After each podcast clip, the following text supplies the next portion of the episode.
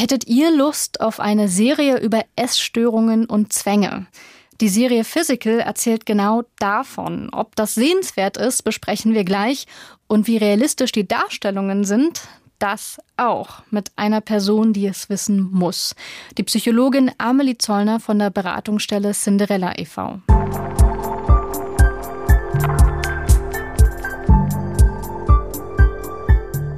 Hi zu einer neuen Folge von Skip Intro, eurem Lieblingsserienpodcast vom Bayerischen Rundfunk. Und ich liebe, dass man das sagen kann und es tatsächlich stimmen muss. Ich bin Katja Engelhardt, bei mir sitzt Vanessa Schneider und im Gegensatz zu mir hat sie die ganze erste Staffel Physical von Apple TV Plus schon gesehen. Ich dagegen nur zwei Folgen. Hallo erstmal und falls ihr neu dabei seid, das liegt jetzt nicht daran, dass Katja faul ist, sondern es ist unser Podcast-Konzept, weil wir geben einer Serie ja sonst auch maximal zwei Folgen Zeit und entweder es klickt und wir gucken weiter oder eben nicht. Und wir können euch dann sagen, ob es sich lohnt, trotzdem weiter zu gucken. Wir sind sozusagen eure Serienbuddies. Das ist also unser aller Situation. Zusammen mit euch frage ich Vanessa, lohnt es sich denn? Also ohne krass zu spoilern, versteht sich. Und damit wir erstmal alle auf demselben Stand sind, erzähle ich euch, worum es in Physical geht. 1981, San Diego. Die Sonne scheint und Sheila hockt in einem dunklen Motelzimmer, das sie regelmäßig nur zu diesem Zweck anmietet, um die drei Packungen Fastfood und den Milchshake ganz allein zu verschlingen. Fünf Jahre später ist sie ein Megastar der boomenden Heimvideo-Fitness-Szene. Aber noch sitzt sie einsam und voller Selbsthass auf einem Motelbett und stopft Essen in sich rein. Okay, das war das letzte Mal. Punkt aus vorbei. Morgen werde ich mich gesund ernähren. Ich suche mir ein neues Tanzstudio. Ich gehe am Strand spazieren. Morgen werde ich einen schönen Tag haben. Sheila hat Bulimie und erbricht sich nach heftigen Essattacken. In Momenten, in denen der Druck zu groß wird, die perfekte Hausfrau, Mutter und Ehefrau zu sein, übernimmt die Bulimie die Kontrolle. Zum Beispiel als Sheilas Mann den Lehrauftrag an der Uni verliert und die Familie plötzlich ohne Einkommen, aber mit einem Haufen Schulden dasteht. Sheilas Ausweg aus dem kostspieligen Kreislauf wird Aerobic, der größte Fitnesstrend der 80er. Sie entdeckt Aerobic zufällig, als sie im Wahn irgendwann einfach einer blonden Frau hinterherfährt, die ganz ohne schlechtes Gewissen einen Milchshake trinkt. Unvorstellbar für Sheila. Die Fremde führt ein Aerobics-Studio und Sheila ist sofort angefixt. Mit Schweißband, Stulpen und hautengem Spandex-Body macht sie ihrer Wut Luft. Zu aufputschenden Synthpop-Beats fühlt sie sich 45 Minuten lang gut und stark. Aber die Zwänge verschwinden nicht. Statt an Essen denkt sie nun in jeder Sekunde an Aerobic-Choreografien. Und fünf, sechs, sieben, acht. Klatschen, Punch, Kick. Klatschen, Punch, Kick. Klatschen, Punch, Kick. Und Knie hoch. Hoch. Hoch. Raus aus dem Bett, du faule Schlampe. Physical wird als Comedy-Serie beworben und sie hat auch echt einen bissigen, rabenschwarzen Humor. Der entwickelt sich vor allem aus dem Kontrast zwischen Sheilas erbarmungsloser innerer Stimme und dem Bild, was sie nach außen abgibt. Immer freundlich, immer lächelnd, während es in ihr kocht und brodelt, sie andere und sich selbst abwertet. Du siehst toll aus, echt? Oh, danke. Das Kleid ist neu. Genau das ist sie. Fett, langweilig. Wer hört der zu? Wer fickt so jemanden? Genau so wirst du auch enden. Ich muss los, entschuldige. Sheila denkt nur an sich selbst. Ihre Impulse verleiten sie immer wieder dazu, andere für ihren Vorteil zu hintergehen. Die optimalen Voraussetzungen für großen Erfolg im boomenden US-Kapitalismus, aber auch für Einsamkeit. Wie die Story für Sheila ausgeht, wissen wir aus den ersten Szenen der Serie. Sie wird zum Fitnessguru. Welchen Preis sie dafür zahlt, zeigt hoffentlich eine zweite Staffel.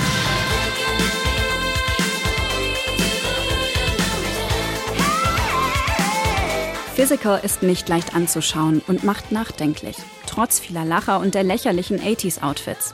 Denn die Serie fragt, warum Frauen ausgerechnet in einer Industrie erfolgreich sein wollen und können, die auf unerreichbaren Schönheitsidealen aufbaut und Frauen wie sie selbst letztendlich unglücklich macht. Und warum wir Zuschauende immer noch so bereitwillig diesen Versprechungen folgen.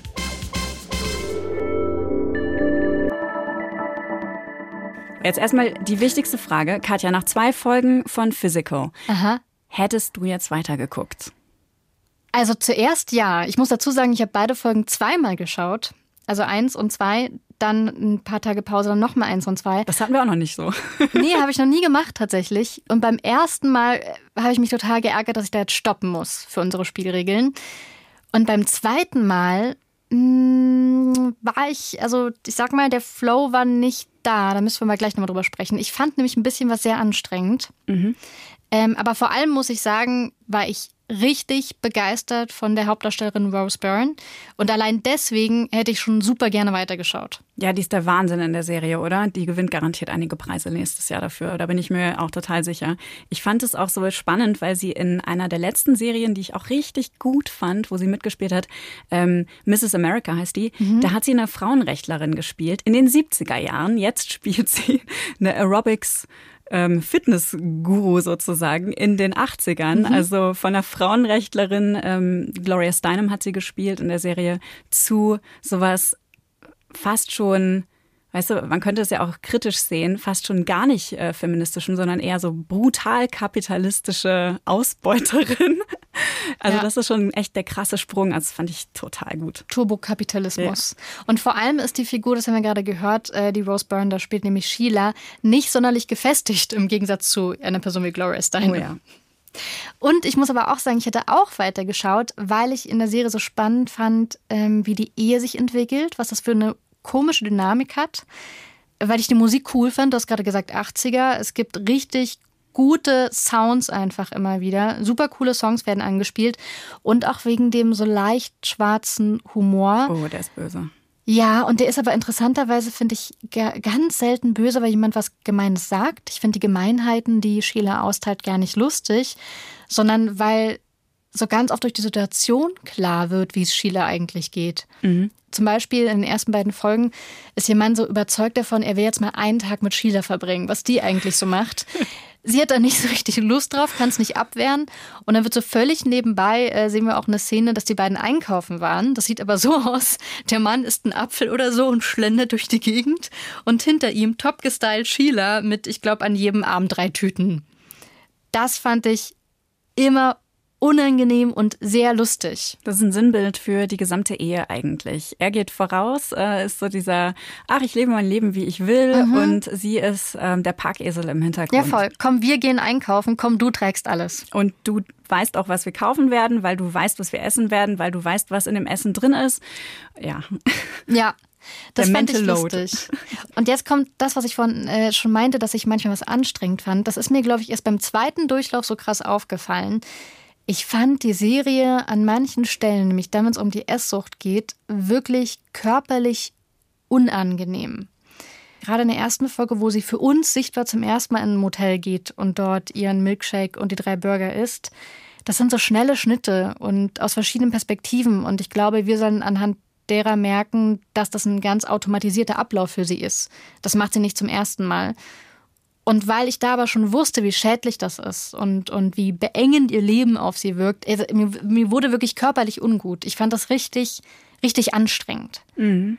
Ist vielleicht auch ein guter Moment, um euch da draußen mal zu fragen, ob ihr das auch schon mal hattet, dass ihr eine Serie körperlich anstrengend gefunden habt. Ich weiß, es ist vielleicht eine weirde Frage, aber vielleicht kennt das ja jemand von euch. Also back me up oder vielleicht auch nicht mit einer Mail an skipintro.br.de. Also ich fand es wirklich belastend. Ja, das ist, ich fand es nicht belastend, aber ich fand es brillant, wie da die Zwänge dargestellt werden. Also mhm. man sieht ganz klar, sie ist nicht, weil sie das genießt, weil sie gerne isst, weil sie Geschmäcker mag und die Texturen. Weil das kann man ja bei Fastfood durchaus auch schätzen. Ne? Mhm. Das ist crunchy oder auch einfach eine krasse Geschmacksbombe. Überhaupt Essen mit den Fingern. Ja, und das hat sie aber, es ist, es ist etwas Gieriges, es ist was fast schon tierisches und animalisches, wie sie das in sich hineinfrisst und stopft.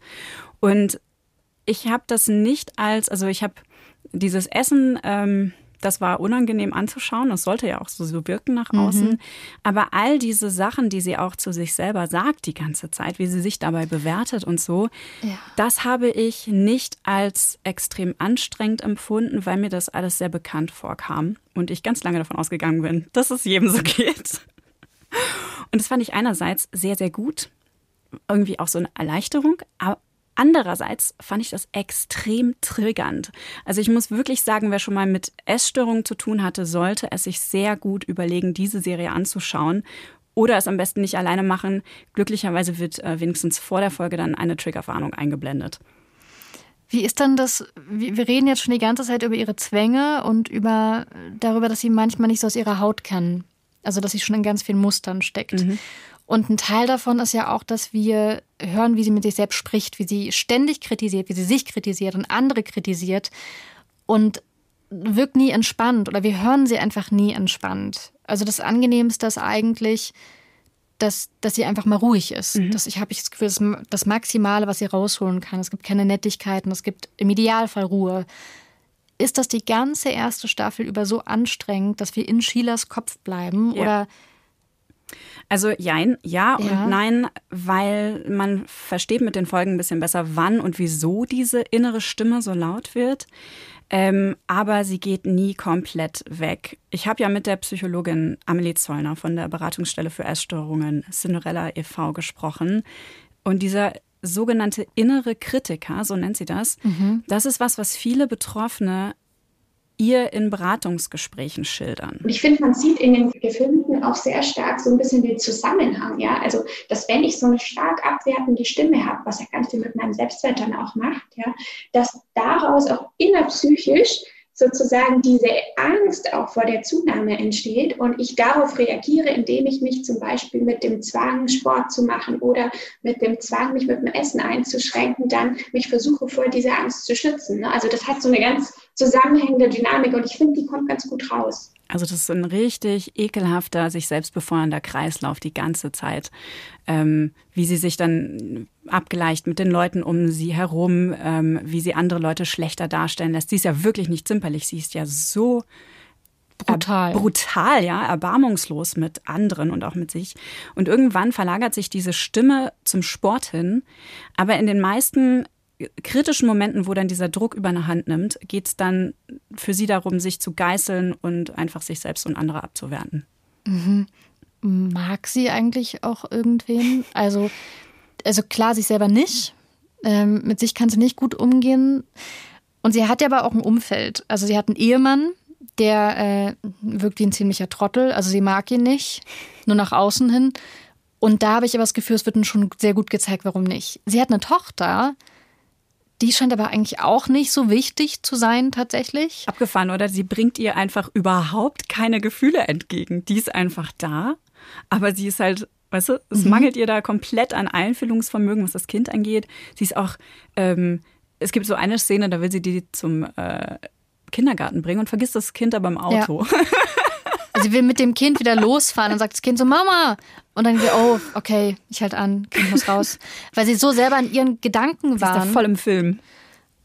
Und Freunde, die sie hat, naja, da kommen mal Freunde vorbei, aber Freunde sind eigentlich auch nur Maßstab, äh, mit dem man sich irgendwie messen muss und wo es dann darum geht, wer ist erfolgreicher und worin und wie sehen die anderen eigentlich aus. Also es geht immer nur ums Messen und Vergleichen.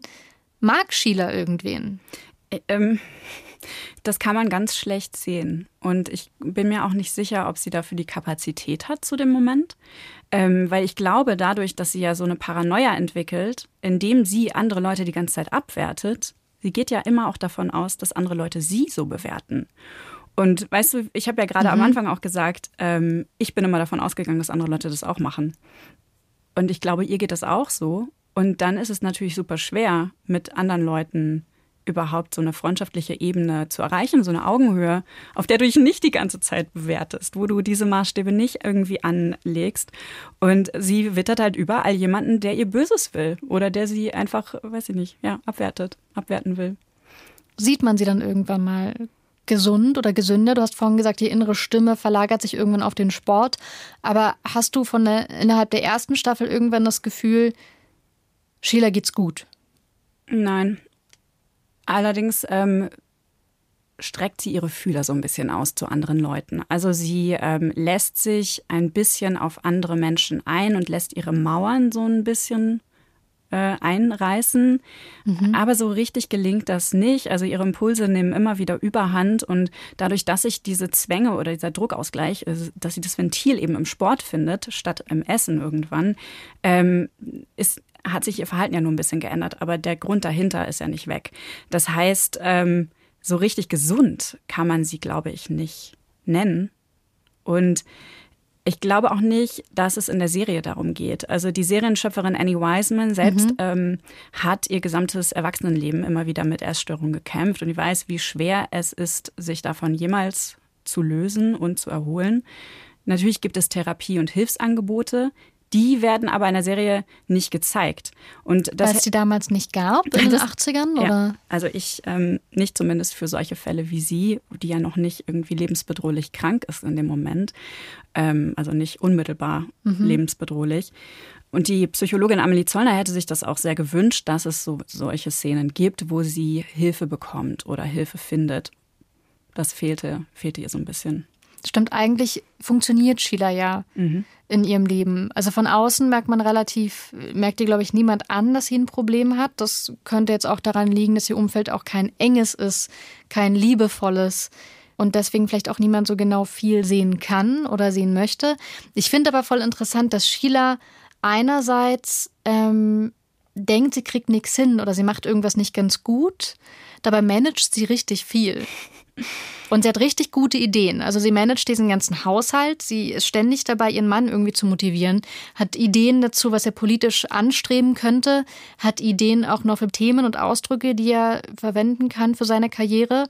Eigentlich ist sie ein ganz großer Motor. Ihr Mann sagt irgendwann mal auf so eine furchtbar pseudoromantische Art, sie wäre der das Bass. Schlagzeug. Sie ah, ja. wäre der Bass. Weil sie wäre irgendwie immer da und sie würde alles am Treiben halten. Sie ist nicht, nicht das auf. Präsenteste. genau. Aber das stimmt ja. Also sie verbringt eine, verbringt eine ganz große Leistung die ganze Zeit, hat ganz viel Energie dafür. Sie sieht es aber selber gar nicht. Ja. Oder kann sich dafür zumindest nicht loben. Ich, äh, das ist total interessant. Ne? Ähm, sie ist ja eigentlich auch die geborene Businessfrau, aber das war in ihrem Umfeld in den 80ern ja so gar nicht gewünscht für Frauen. Und damit hatte sie gar keine Möglichkeiten, das auszuleben, ihre Talente auszuleben und auch, auch vielleicht einfach diesen Drang, ähm, diesen Ehrgeiz, so ne, wie ihr Mann das tun könnte, aber der hat den Ehrgeiz gar nicht so richtig. und er hält sie ja auch einfach an ihrem Platz. Also immer wenn sie sich ein bisschen mehr traut und ein bisschen mehr laut wird und sagt, was er ja auch noch tun könnte, sobald es nicht wie seine eigene Idee klingt, dann erinnert er sie ziemlich direkt und manchmal auch weniger direkt, sondern eher subtil daran, wo eigentlich ihr Platz ist. Ne? In der Küche, da wo der Kaffee steht. Und ich finde es interessant, du hast gerade ja auch gesagt, ne, dass sie funktioniert.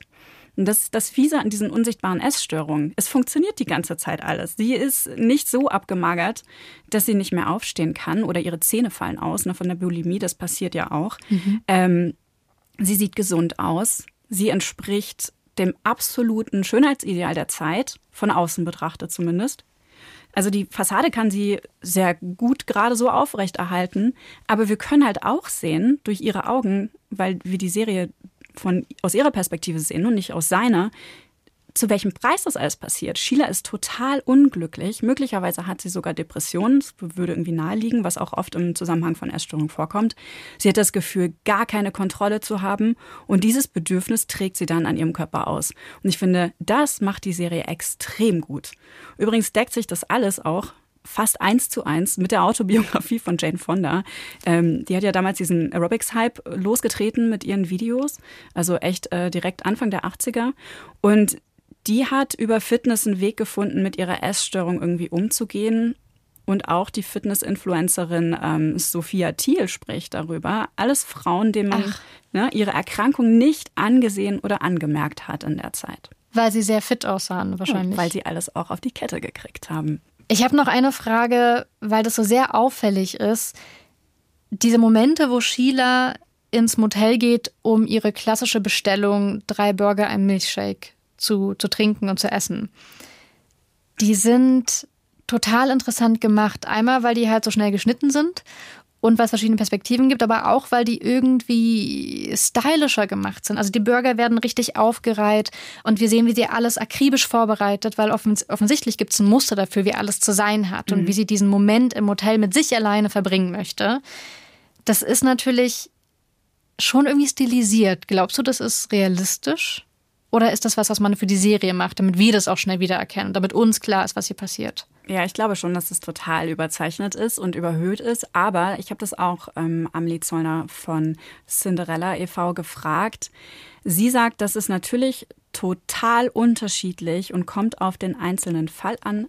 Aber dennoch kann man schon sagen, dass Essstörungen sehr häufig was mit Ritualen zu tun haben. Ne? Also auch da wieder im Sinne von dem Kontrollbedürfnis, im Sinne von dem ähm, Ritualisierten, einfach auch eine Form des Zwanges vielleicht, bestimmte Dinge gleich mal zu machen.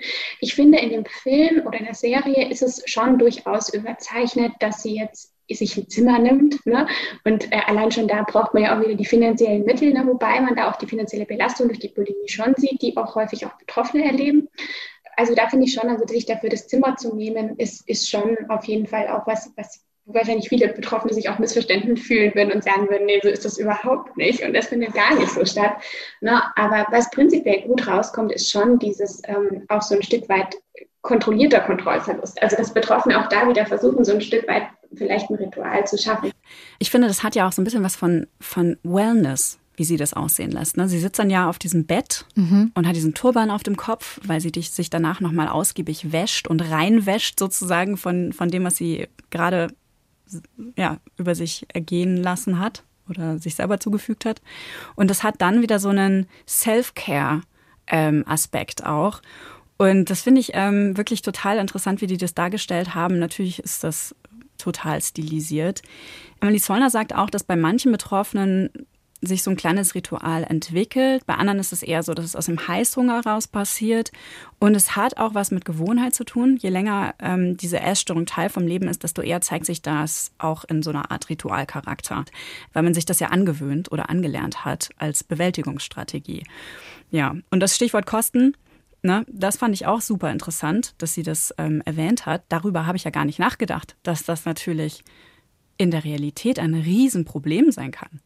Sag mal jetzt so zusammenfassend, haben wir so ein paar Schlagworte genannt, was die Serie betrifft. Äh, wir haben gesagt, schwarzer Humor, wir haben gesagt, so 80er-Style. Und dann habe ich mich aber gefragt, wie ordnest du das jetzt einmal, wenn du die ganze erste Staffel gesehen hast? Ist das ein zu netter Kontext für das Thema Essstörungen? Ich finde gar nicht. Ich finde, es passt sogar sehr gut, weil wir auch noch diesen soziokulturellen Kontext haben äh, von Frauen und Emanzipation und der Lage von Hausfrauen. Ähm, ich finde, das äh, äh, wird dadurch noch viel komplexer und interessanter für mich mhm. in den 80er Jahren, als es, wenn es vielleicht jetzt heute wäre. Das wäre dann eine ganz andere Serie. Und so finde ich das wirklich wie so eine, es ist eine Zeitreise, es ist stylisch, es fasst mich richtig krass an, emotional. Macht es das irgendwie auch deswegen interessanter, weil das was ist, was wir so ein bisschen kennen mhm. durch so ein paar Jahre Kindheit, aber was im Großen und Ganzen dann doch so ein Verfremdungseffekt ist, durch den man ein paar Sachen klarer sehen kann? Ich glaube schon, ja, absolut. Ja, also ich äh, finde das, ich finde es wirklich eine sehr gelungene Serie für mich.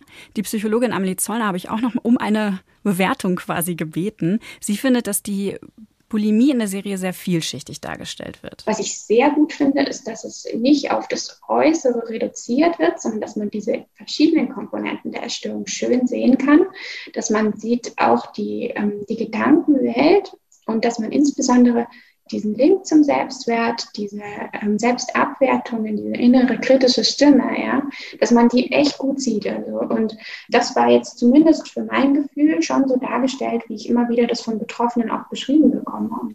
Wie gesagt, Hilfsangebote zu zeigen und auch am Ende einzublenden für die Zuschauenden, das wäre noch besser gewesen. Das hätte sie sich sehr gewünscht. Aber wer weiß, vielleicht kommt das noch. Und Katja, du, willst du weitergucken? Ich glaube schon. Ich glaube schon, aber ich richte mich darauf ein, dass dieses unangenehme Gefühl, was ich hatte, wovon ich ganz am Anfang gesprochen habe, dass sich das wahrscheinlich nicht einstellen wird. Wir lassen ja am Ende jeder Skip-Intro-Folge noch so einen Tipp für euch da, der irgendwas zu tun hat mit der vorher besprochenen Serie. Und ich habe mir gedacht, ich würde euch gerne Pure empfehlen. Das ist eine britische Serie, die hat sechs Folgen und da sehen und hören wir auch viel vom Innenleben von der Hauptfigur. Deswegen kam ich da drauf. Die heißt Marnie und die denkt ständig an Sex. Das ist aber alles andere als sexy. Das ist nämlich zwanghaft und sie will es gar nicht.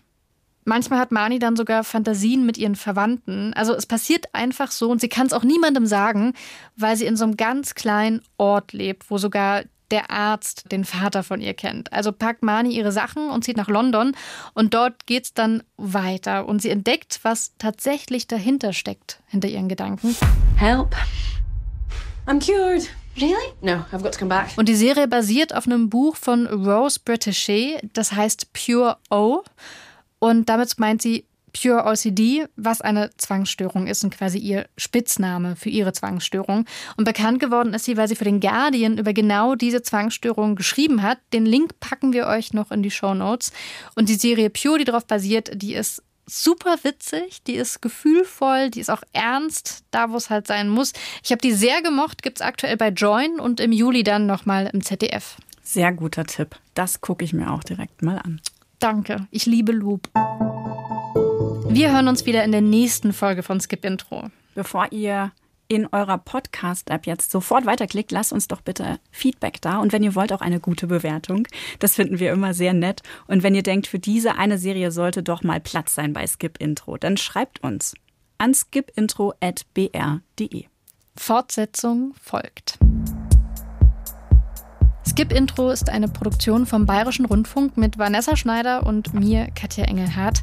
Redaktion Martin Zein. Produktion Benedikt Wiesmeier und das Sounddesign kommt von Christoph Brandner und Enno Rangnick.